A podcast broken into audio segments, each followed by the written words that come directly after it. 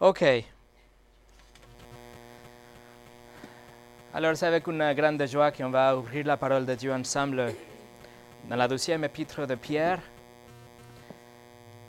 La deuxième épître de Pierre, chapitre 1. 2 Pierre, chapitre 1. Ceci est le troisième message d'une série par rapport à la suffisance des Écritures. Et la question que nous voulons répondre, la question que nous voulons répondre est la suivante. La Bible est-elle suffisante? Est-ce que la Bible est suffisante pour notre vie chrétienne? Est-ce que Dieu a déjà parlé dans ce livre?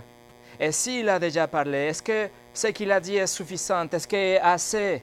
Ou nous devons attendre peut-être une autre forme de, communication additionnelle à travers des émotions, à travers des pensées, à travers des expériences, à travers des, voix même, à travers des rêves, des chuchotements dans notre oreille, à travers de, la nature, de l'environnement autour de nous, à, travers des messages codés, des messages qu'on doit décoder, décrypter d'une façon ou d'une autre.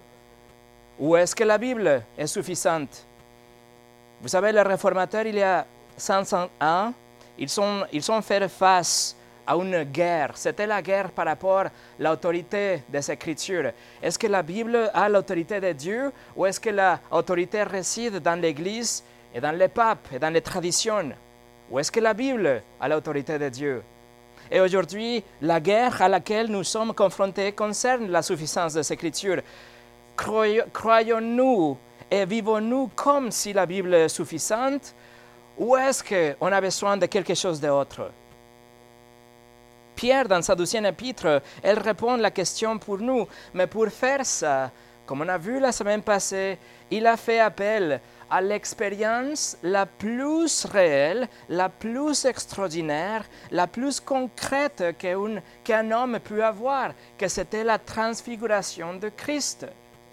Et il a établi un point de repère. Il a dit, l'expérience était le, sommet le plus haut de toute expérience humaine. Pour après dire, avec cette expérience merveilleuse, certaine est réelle et rien par rapport à ce qu'on a dans la parole de Dieu. Autrement dit, l'expérience la plus grande est rien comparé à la parole de Dieu, la Bible.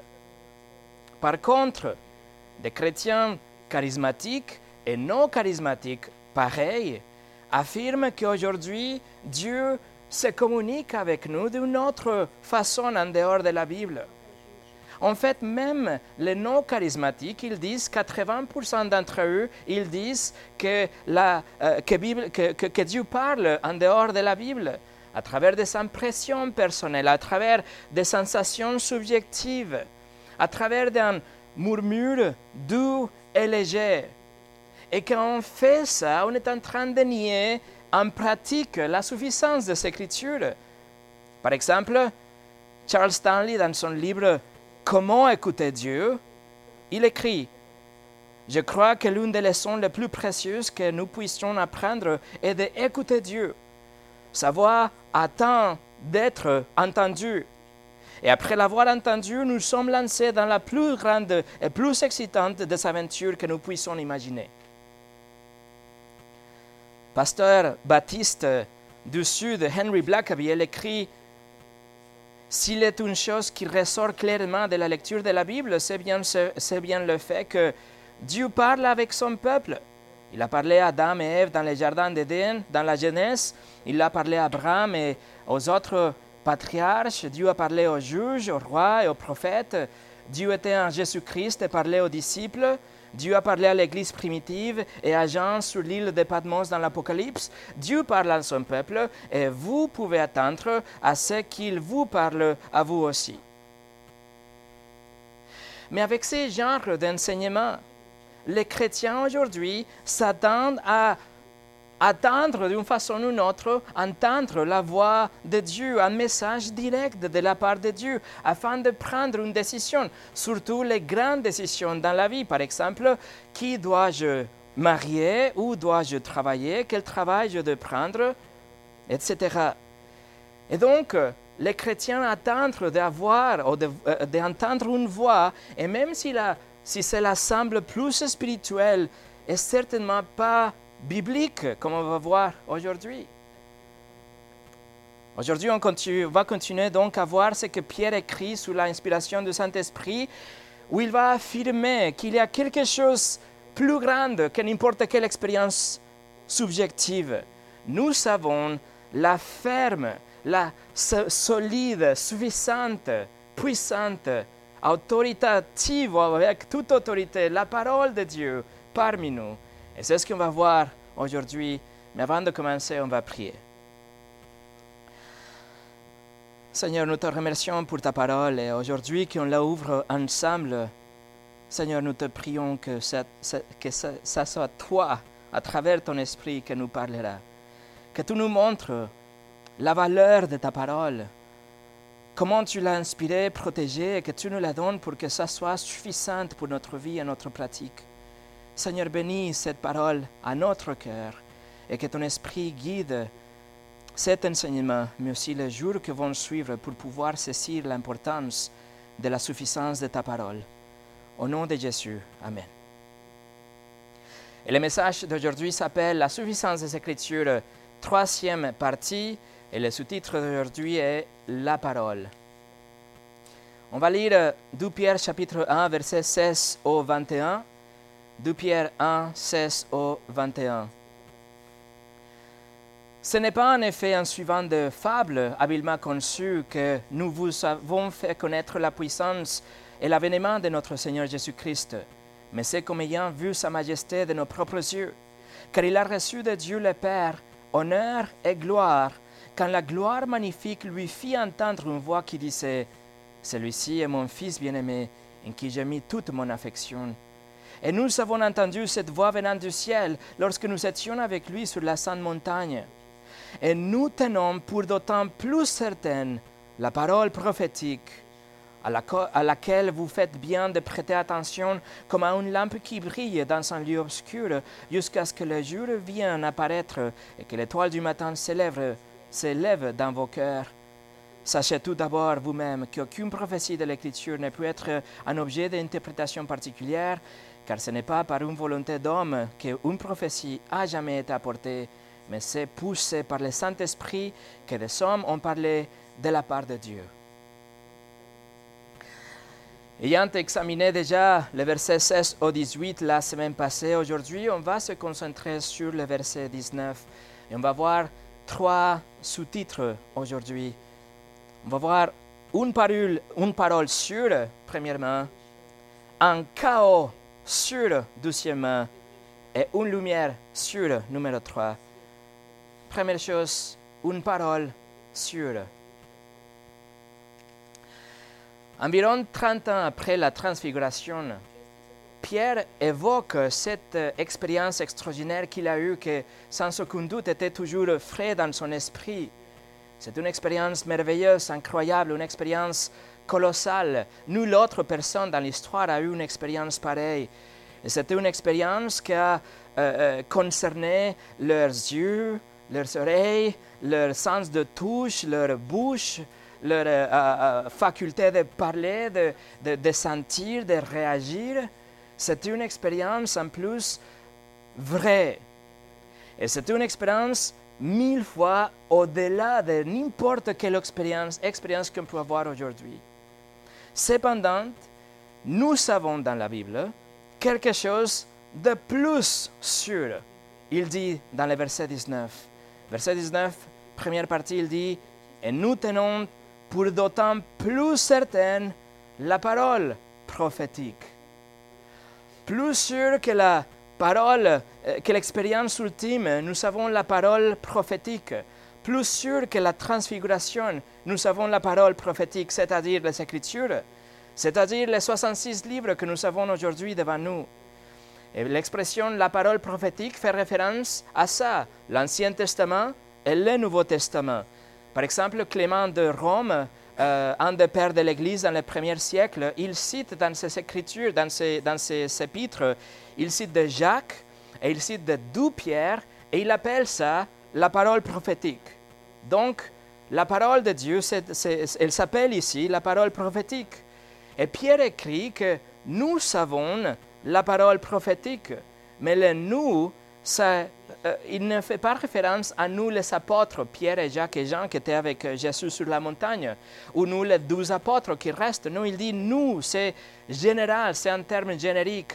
Nous tous, l'Église, nous tous ici, nous avons entre nos mains quelque chose que Pierre dit est bien supérieur que l'expérience ultime de Pierre. Nous avons, nous, la Bible.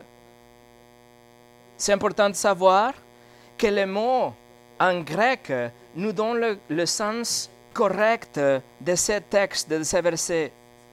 Ce n'est pas que la parole est sûre grâce à l'expérience de Pierre, mais ça veut dire que la parole est sûre parce qu'elle, par nature, est sûre et qu'elle est plus formidable et plus grande que la plus formidable de toutes les expériences.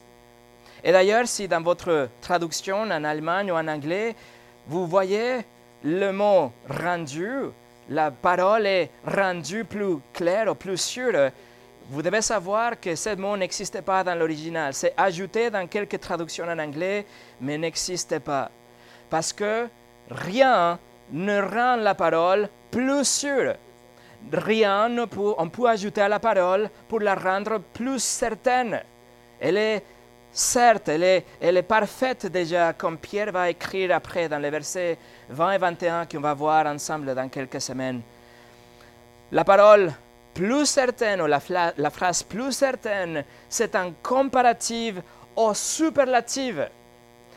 Littéralement, il écrit, elle est plus fiable, c'est-à-dire elle est beaucoup plus durable, elle est vraiment beaucoup plus garantie, elle est vraiment beaucoup plus sûre, elle utilise vraiment le superlatif. La Bible est plus sûre que n'importe quelle expérience, même s'ils sont des expériences valides et authentiques. Alors pourquoi? Pourquoi on dit que la Bible est plus sûre que le reste? Permettez-moi de vous donner plus de 50 raisons. La Bible peut être comprise, la Bible peut être étudiée, elle peut être analysée, elle peut être comparée, elle peut être définie, elle peut être examinée, elle peut être décortiquée, elle peut être scrutée. Nous pouvons faire de l'exagèse pour voir la signification du texte. La Bible est à disposition de tous ceux qui veulent la lire. C'est un livre ouvert à tous ceux qui veulent la comprendre. C'est la Bible est en train de parler à toute personne qui veut entendre son message. La Bible n'est pas limitée à un ou deux ou trois personnes, pas le témoignage de trois apôtres comme la transfiguration de Christ. Elle n'est pas définie par l'expérience de plusieurs. Elle n'est pas basée sur les cinq sens d'un être humain. La Bible peut être prouvée avec l'archéologie, par la science, elle peut être corroborée par des documents historiques et elle remonte à des manuscrits vraiment très anciens, très proches à la source. La Bible ne change pas, la Bible est éternelle, rien ne peut être ajouté pour la rendre plus complète, rien ne peut être soustrait pour la rendre plus précise, rien ne peut être édité pour la rendre plus fiable, rien ne peut être, euh, mis à jour pour la rendre plus pertinente que le texte qu'on a aujourd'hui. La Bible est claire, elle signifie ce qu'elle dit. Elle est objective car elle dit ce qu'elle signifie. La Bible est compréhensible. La Bible contient la vérité de Dieu, cela qui nous plaise ou pas. Elle contient les paroles mêmes de Dieu Tout-Puissant. Non seulement été inspirée par Dieu, mais aussi surnaturellement préservée par Dieu lui-même. La Bible ne peut pas décevoir, la Bible ne peut pas se contredire. La Bible ne peut pas donner de mauvais conseils. La Bible ne peut pas induire des personnes en erreur. Les Écritures sont solidement ancrées, constantes, certaines, cohérentes, fermes, immuables et sûres. La culture ne peut pas le manipuler ou les améliorer. Les politiciens ne peuvent pas les s'adapter. La mafia ne peut pas les faire taire les fausses religions ne peuvent pas les camoufler. Les guerres mondiales ne peuvent pas les conquérir. Les virus ne peuvent pas les infecter. Les confinements ne peuvent pas les contenir. Les émotions ne peuvent pas les corrompre. Les empires ne peuvent pas les apprivoiser. Et les diables ne peuvent pas les détruire plus sûr que toutes les expériences, plus sûr que toutes les visions, plus sûr que tous les rêves, plus sûr que toutes les émotions, plus sûr que sans transfiguration ensemble. Mes amis, nous avons la parole plus sûre que toute autre chose, la parole de Dieu devant nous. La parole de Dieu va vous faire grandir dans la sanctification. Jean 17, 17. Jésus dit, sanctifie-les par ta vérité ta parole est la vérité. La parole de Dieu va vous garder du péché. Psaume 119, verset 9. Comment le jeune homme rendra-t-il pur son sentier? Réponse en se dirigeant d'après ta parole. Verset 11. Je serre ta parole dans mon cœur afin de ne pas pécher contre toi. La parole de Dieu va vous apprendre, va vous équiper pour la vie. 2 Timothée 3, 16 et 17 qu'on a lu avant le culte. Toute l'écriture est inspirée de Dieu et utile pour enseigner, pour convaincre, pour corriger, pour instruire dans la justice, afin que l'homme de Dieu soit accompli et propre en toute bonne œuvre. La Bible est suffisante. Pas étonnant que dans l'année 2021, Lifeway Research a publié une étude qui a trouvé que parmi 40 000 personnes âgées entre 8 ans et 80 ans, écoutez, ceux qui consultent leur Bible seulement une fois ou deux fois par semaine n'ont connu aucun changement dans leur vie ou un changement très très négligeable. Mais écoutez ce qui s'est passé avec la parole de Dieu, comment la parole a influencé tous ceux qui se penchent sur la Bible au moins quatre fois par semaine. Les sentiments de solitude diminuent de 30%. Les problèmes de colère diminuent de 32%. L'amertume dans les relations diminue de 40%. La dépendance d'alcool diminue de 57% la fornication chute de 68%. Le sentiment de stagnation spirituelle chute de 60%. L'addiction à la pornographie diminue de 61%. Et écoutez bien, le partage de la foi explose à 200%. Voilà l'effet de la parole de Dieu. La parole de Dieu va vous faire grandir dans la crainte du Seigneur Psaume 119, 38, confirme à ton serviteur ta parole, car tu as donné pour que, pour que l'on te craigne.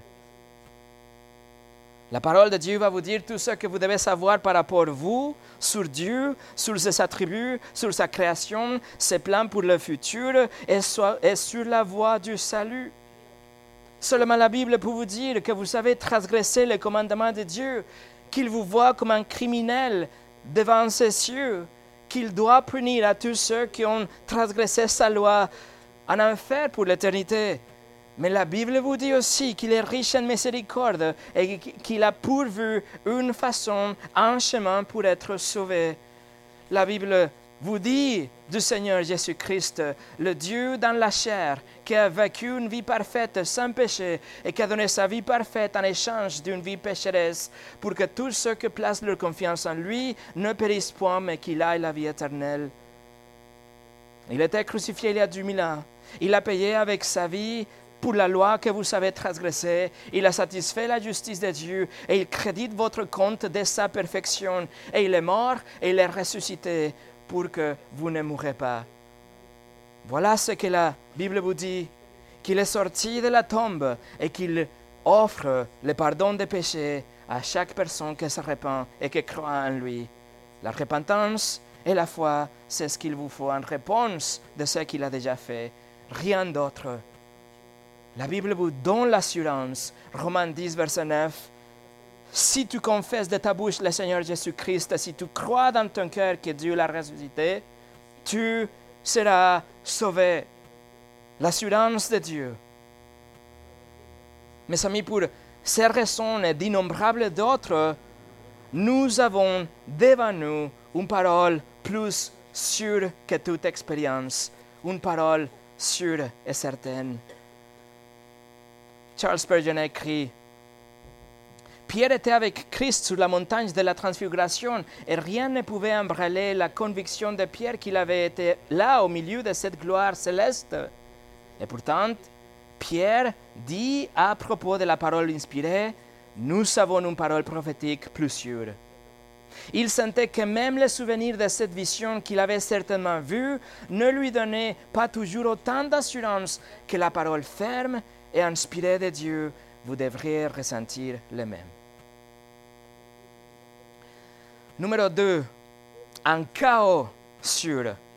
Un chaos sûr. Verset 19, il nous dit, et nous tenons pour d'autant plus certaine la parole prophétique.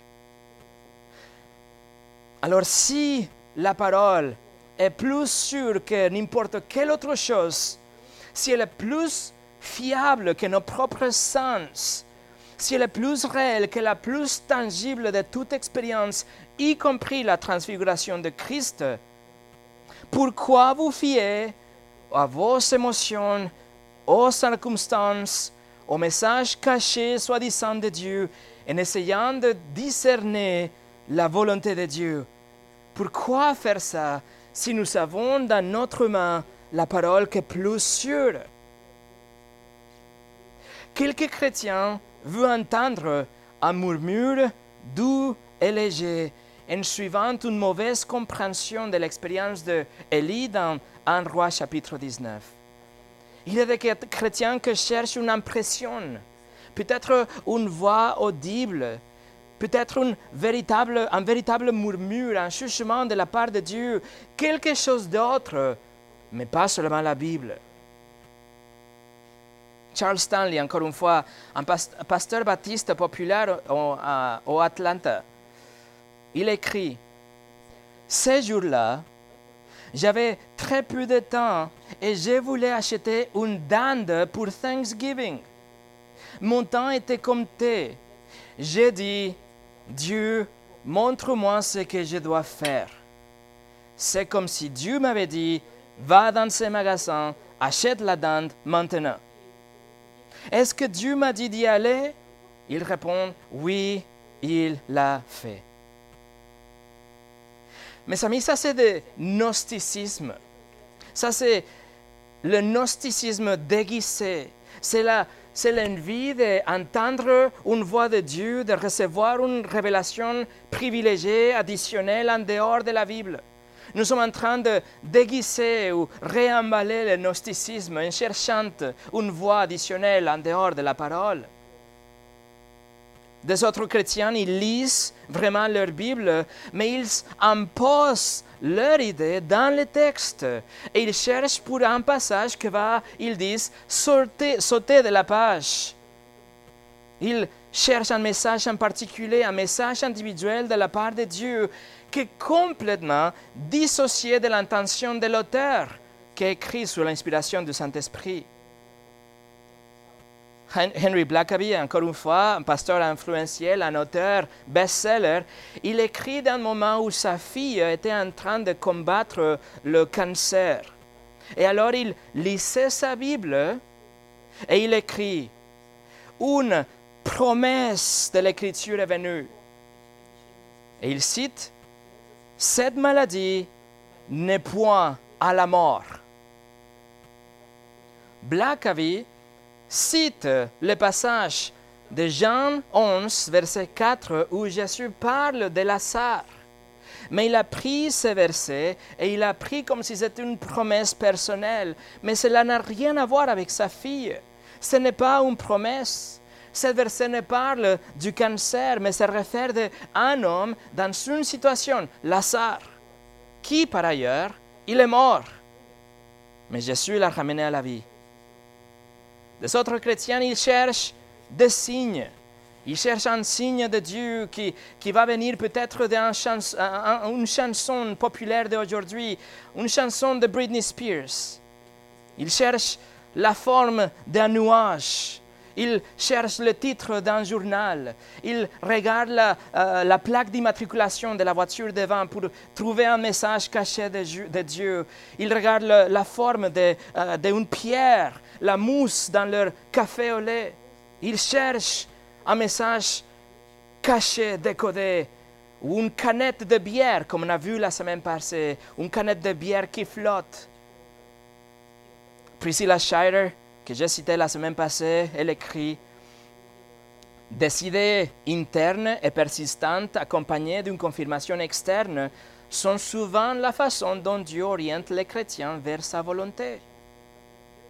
Mais le problème avec ça, mes amis, c'est qu'il n'y a pas d'exemple dans la Bible qui nous guide dans cette euh, recherche à décoder un message caché.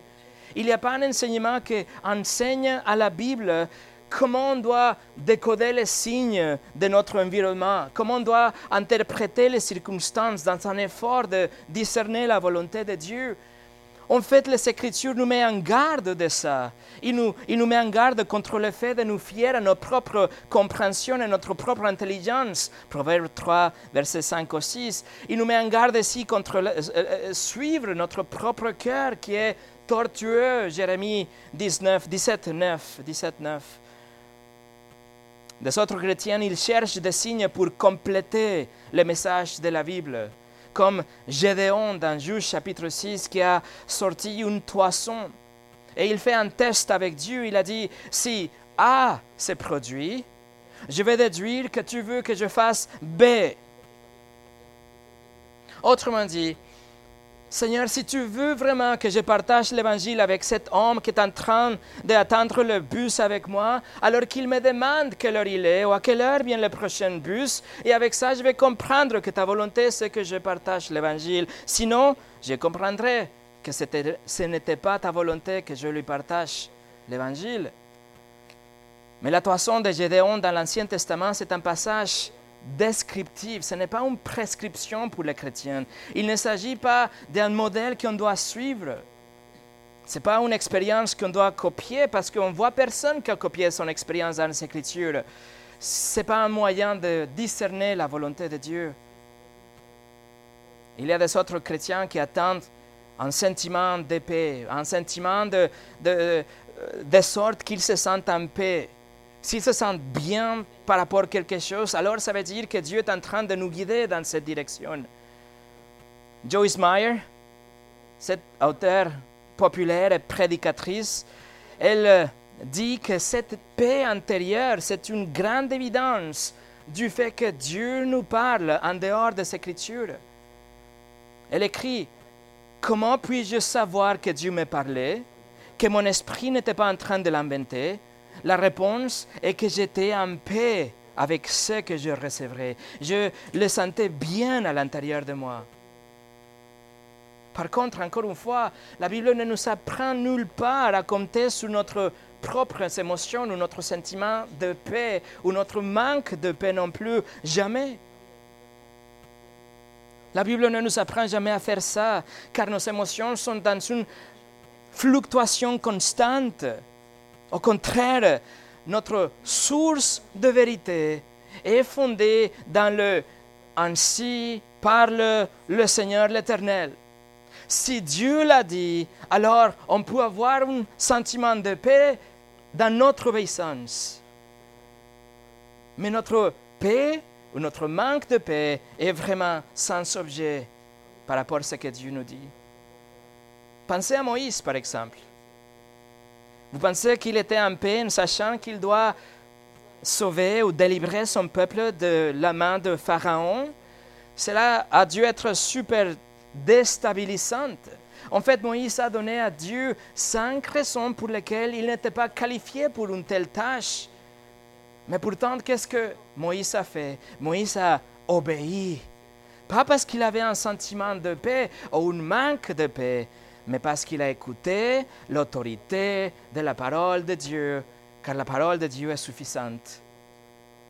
Vous pensez que Josué a ressenti la paix en sachant qu'il doit rentrer et conquérir le territoire entier? Ce n'est pas ce n'est pas pour rien que Dieu lui a dit à plusieurs reprises qu'il devait être fort et courageux. Bien sûr, Josué n'avait pas la paix, mais il a obéi et il a suivi ce que Dieu avait déjà dit. La même chose avec Esaïe, avec Jérémie.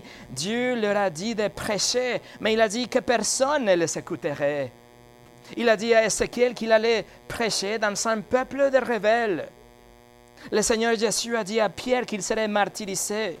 Nous prêchons l'évangile à l'extérieur de, euh, pardon, dans l'église et à l'extérieur de l'église, en sachant que la grande majorité des gens, ils vont rejeter notre message, etc., etc. Notre paix interne est subjective. Mais la parole de Dieu qui est en dehors de nous est plus sûre que toute présence ou absence de paix. La parole est notre autorité et pas notre sensation interne. Et quand même, quand vous obéissez ce que Dieu a déjà dit, vous aurez la paix en sachant que vous êtes dans sa volonté. Autrement dit, ce n'est pas votre paix qui détermine si vous êtes dans la volonté de Dieu, mais votre obéissance à la parole et votre soumission à la parole suffisante qui vous dit, sans l'ombre d'un doute, que vous êtes à l'intérieur de la volonté de Dieu et comme une conséquence, pas comme une racine, comme une conséquence, vous allez avoir la paix, même dans les circonstances vraiment troublantes. Et bien sûr, il y a des autres que lisent le rêve il essaie de lire les circonstances, il essaie de lire ce que les autres disent, il lit ce qu'ils trouvent sur Facebook, il lit ce que leur cœur leur dit. évidemment, pour eux, la lecture de la Bible n'est pas suffisante. Il essaie de trouver une, une information additionnelle. Matt Chandler, un autre pasteur populaire au Dallas, il dit, écoutez, qu'il était conduit par le Saint-Esprit à encourager quelqu'un avec une vision qu'il a eue. Et la vision était sur un bateau de pirates poursuivi par des requins. Et il était censé d'aller encourager quelqu'un avec cette vision qu'il avait eue. Mais s'il a voulu encourager quelqu'un, pourquoi pas juste aller prier avec la personne? Pourquoi pas ouvrir la Bible et lire le psaume 32 ou Jean chapitre 10, le bon berger ou Beth Moore, une autre enseignante baptiste et auteur, elle raconte qu'elle s'est trouvée dans un aéroport et que Dieu lui a dit clairement et spécifiquement de ne pas témoigner auprès d'un certain inconnu, mais tout simplement d'aller lui brosser les cheveux. Mais pourquoi aurait-il, pourquoi Dieu aurait-il dit cela? Si nous voyons dans nos propres expériences si nous nous fions à nos sens, nous sommes en train de nier la suffisance de l'Écriture. Et qu'est-ce qu'on a à la fin? Quel est le résultat? Nous avons des murmures, des passages qui sautent de la page, des signes, des trois sons qu'on doit sortir, des tests de paix intérieure, de manque de paix, un sentiment d'être guidé ou pas, le suivez votre cœur, le le Seigneur m'a dit, etc., etc. Résultat, un chaos totalement subjectif et trompeur. Mes amis, il y a un bien meilleur chemin. Parce que Dieu est riche en miséricorde, il nous a donné sa parole qui ne change jamais, qui est objective, qui est inhérente, qui est autoritative, qui est suffisante, une parole sûre et plus ferme. Il nous sauve, il nous épargne de nous-mêmes il nous épargne de toute cette confusion de mythes habilement conçus qui viennent d'en dehors de la Bible. Il vient de l'épître, la deuxième épître des imaginations plutôt. Jonathan Edwards, le grand prédicateur et théologien pendant le Great Awakening, le grand réveil aux États-Unis, il a dit Pourquoi ne pouvons-nous pas nous contenter des oracles divins, de cette sainte et pure parole de Dieu que nous avons en si grande abondance et clarté maintenant que le canon de l'Écriture est achevé Pourquoi voudrions-nous y ajouter quoi que ce soit? Pourquoi ne nous reposerions-nous pas sur cette parole permanente que Dieu a donnée à son Église et dont l'apôtre nous enseigne qu'elle est plus sûre qu'une voix venue du ciel? Et pourquoi voudrions-nous que l'Écriture nous parle plus qu'elle ne le fait? Numéro 3, une lumière sûre. Une lumière sûre. Regardez le verset 19. Et nous tenons pour d'autant plus certaine la parole prophétique, à laquelle vous faites bien de prêter attention comme une lampe qui brille dans un lieu obscur jusqu'à ce que le jour vienne apparaître et que l'étoile du matin s'élève dans nos cœurs. Si la parole de Dieu est plus grande, plus sûre que toute expérience, alors prêtez-y attention. Deuxième partie de verset 19. Ça, c'est le message de Pierre ici. N'accordez pas votre attention à vos émotions, à vos sentiments, à vos impressions ou à ce que vous pensez que vient de la part de Dieu. Ne faites pas ça, Pierre nous dit ici. Il nous dit, vous ferez bien si vous prêtez votre attention à la Bible. Pourquoi? Car elle est plus sûre. Donne-lui votre attention sans division, sans partager votre attention. Cessez d'être distrait par une voix qui vient de, de l'intérieur de l'Église ou l'extérieur de l'Église. Payez attention à la parole de Dieu qui est suffisante. C'est assez. On va le voir dans le cinquième message de cette série, que la parole est suffisante pour les grandes décisions de la vie, d'une façon pratique, dans les décisions quotidiennes. La parole, ça suffit. Elle est suffisante vraiment. Pierre nous dit de prêter attention à la Bible de la même façon que vous prêteriez attention à une lumière qui brille dans un lieu obscur. C'est la seule source, Pierre nous dit ici. Si vous ne prêtez pas d'attention à la Bible, alors vous allez trébucher, vous allez tomber sans la Bible. Vous n'allez pas savoir où vous allez. Vous allez être livré à votre propre cœur, à vos propres émotions, dont la Bible dit qu'est extrêmement méchante et extrêmement trompeur. Ça, c'est la recette d'une grande chute, et une grande chute qui peut avoir des conséquences éternelles. Vous éteignez la lumière des Écritures et vous êtes plongé dans l'obscurité totale. Vous allez arriver dans un lieu d'obscurité, Pierre nous dit. Et le mot que Pierre utilise ici, c'est unique dans le Nouveau Testament. Littéralement, ça veut dire un lieu sec, un lieu desséché, un lieu complètement abandonné, un lieu même sale. Et sans le feu suffisant de la parole de Dieu, vous allez suivre n'importe quelle autre lumière. La lumière des Écritures, plus les traductions, pardon, plus les traditions nous donnent l'Église catholique. La Bible plus vision, des visions nous donne le mormonisme. La Bible plus des autres publications nous donne les témoins de Jéhovah. La Bible plus une révélation additionnelle nous donne l'islam. La Bible plus des prophètes modernes nous donne les adventistes du septième jour. La Bible plus des rêves et des sentiments et des émotions nous donne plusieurs soi-disant églises évangéliques qui se penchent dans des films et dans la musique et ils cherchent des expériences, mais leur priorité n'est pas la parole de Dieu. Ils nient la suffisance de la parole. Au lieu de suivre la lumière qui est unique et indivisible, ils sont additionnés à la parole. Ils cherchent des autres choses et donc ils créent un arc-en-ciel d'opinions et de confusion. Mais la parole de Dieu, c'est la seule lumière qu'on doit suivre jusqu'à ce que le jour vienne apparaître. Pierre écrit dans la troisième partie de ce verset. Il fait référence à la douzième venue de Jésus, l'étoile du matin qui se lève dans nos cœurs. C'est une expression pour parler de ça. C'est le nouveau jour qui viendra avec l'avènement du Christ.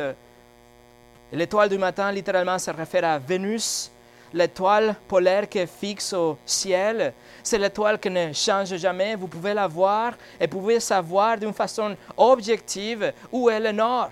C'est ça la parole de Dieu mais aussi le Messie est référé comme l'étoile de Jacob dans Nombre 24. Il est l'étoile du matin dans Apocalypse 22. Il est la lumière du monde dans Jean chapitre 8. Et quand il reviendra, le jour viendra où les ténèbres cesseront complètement. Et la lumière sera plus vive comme, euh, que, la grande, plus grande lumière. La lumière qu'on voit aujourd'hui sera comme une petite bougie d'anniversaire par rapport au le soleil brûlant de, de l'été. Mais d'ici là, jusqu'à ce que le jour arrive, jusqu'à ce que Jésus revienne, nous n'avons pas besoin de ramper dans des endroits sombres. Nous n'avons pas besoin de chercher où est la volonté de Dieu. On doit pas la chercher là où elle est introuvable. Non, nous avons la lumière qui ne change jamais, la parole de Dieu qui ne change pas. Et toutes les autres choses, ils vont nous tromper à la fin. Proverbe 28, 26 nous dit, celui qui a confiance dans son propre cœur est un insensé. La Bible Martin nous dit un fou. La Bible Louis II 21, un stupide. Les Écritures ne nous donnent jamais l'instruction de nous détourner de l'Écriture et chercher des expériences subjectives. Au contraire, les Écritures nous renvoient toujours aux Écritures. Ils nous encouragent à les porter haut et fort, à savoir que c'est la Bible, la parole de Dieu, et que c'est la seule lumière qui doit euh, faire briller devant nous le chemin où on doit aller. Le psaume 119, verset 105, Ta parole est une lampe à mes pieds et une lumière sur mon sentier. Edwards, Jonathan Edwards écrit, Ceux qui abandonnent la parole sûre que Dieu nous a donnée déjà comme une lumière qui brille dans un lieu obscur pour suivre de telles impressions et impulsions ils abandonnent la direction de l'étoile polaire pour suivre un vallée avec une lanterne. Il n'est donc pas étonnant qu'ils soient parfois entraînés dans de terribles extravagances. Et pour finir, la parole est suffisante non seulement parce qu'elle est bien supérieure que toute expérience qu'on peut jamais avoir, mais aussi en raison de sa source, sa source bien de Dieu, sa source bien de Dieu. Ce n'est pas une communication euh, qui vient de nous. Ce n'est pas quelque chose de subjectif. Ce n'est pas un message qu'on doit décrypter. Ce n'est pas une voix qu'on doit apprendre à entendre. Mais c'est une parole suffisante et objective. Elle est là pour nous s'allumer notre chemin. Elle est claire, elle est raisonnable. C'est ce que nous allons voir la prochaine fois dans les versets 20 et 21 que la Bible réside en Dieu lui-même et comme lui, il est la source, alors elle est parfaite.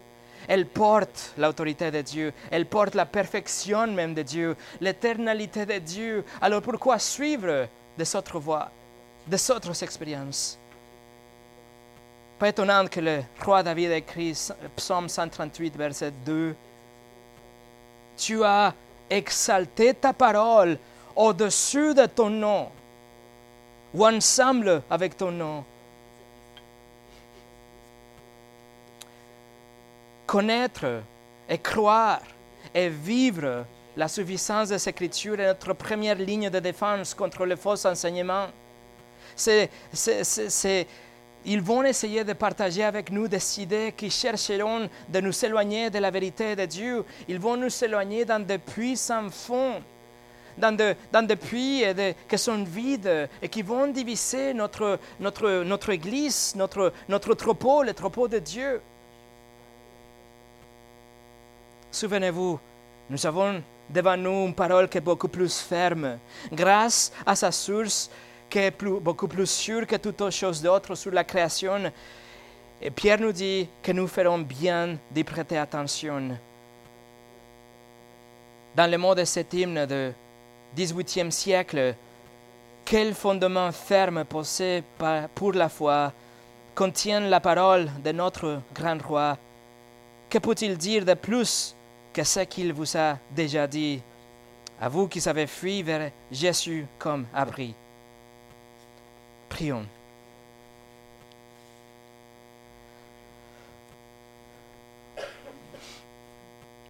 Seigneur, merci pour ta parole qui est suffisante, qui est permanente, qui est parfaite.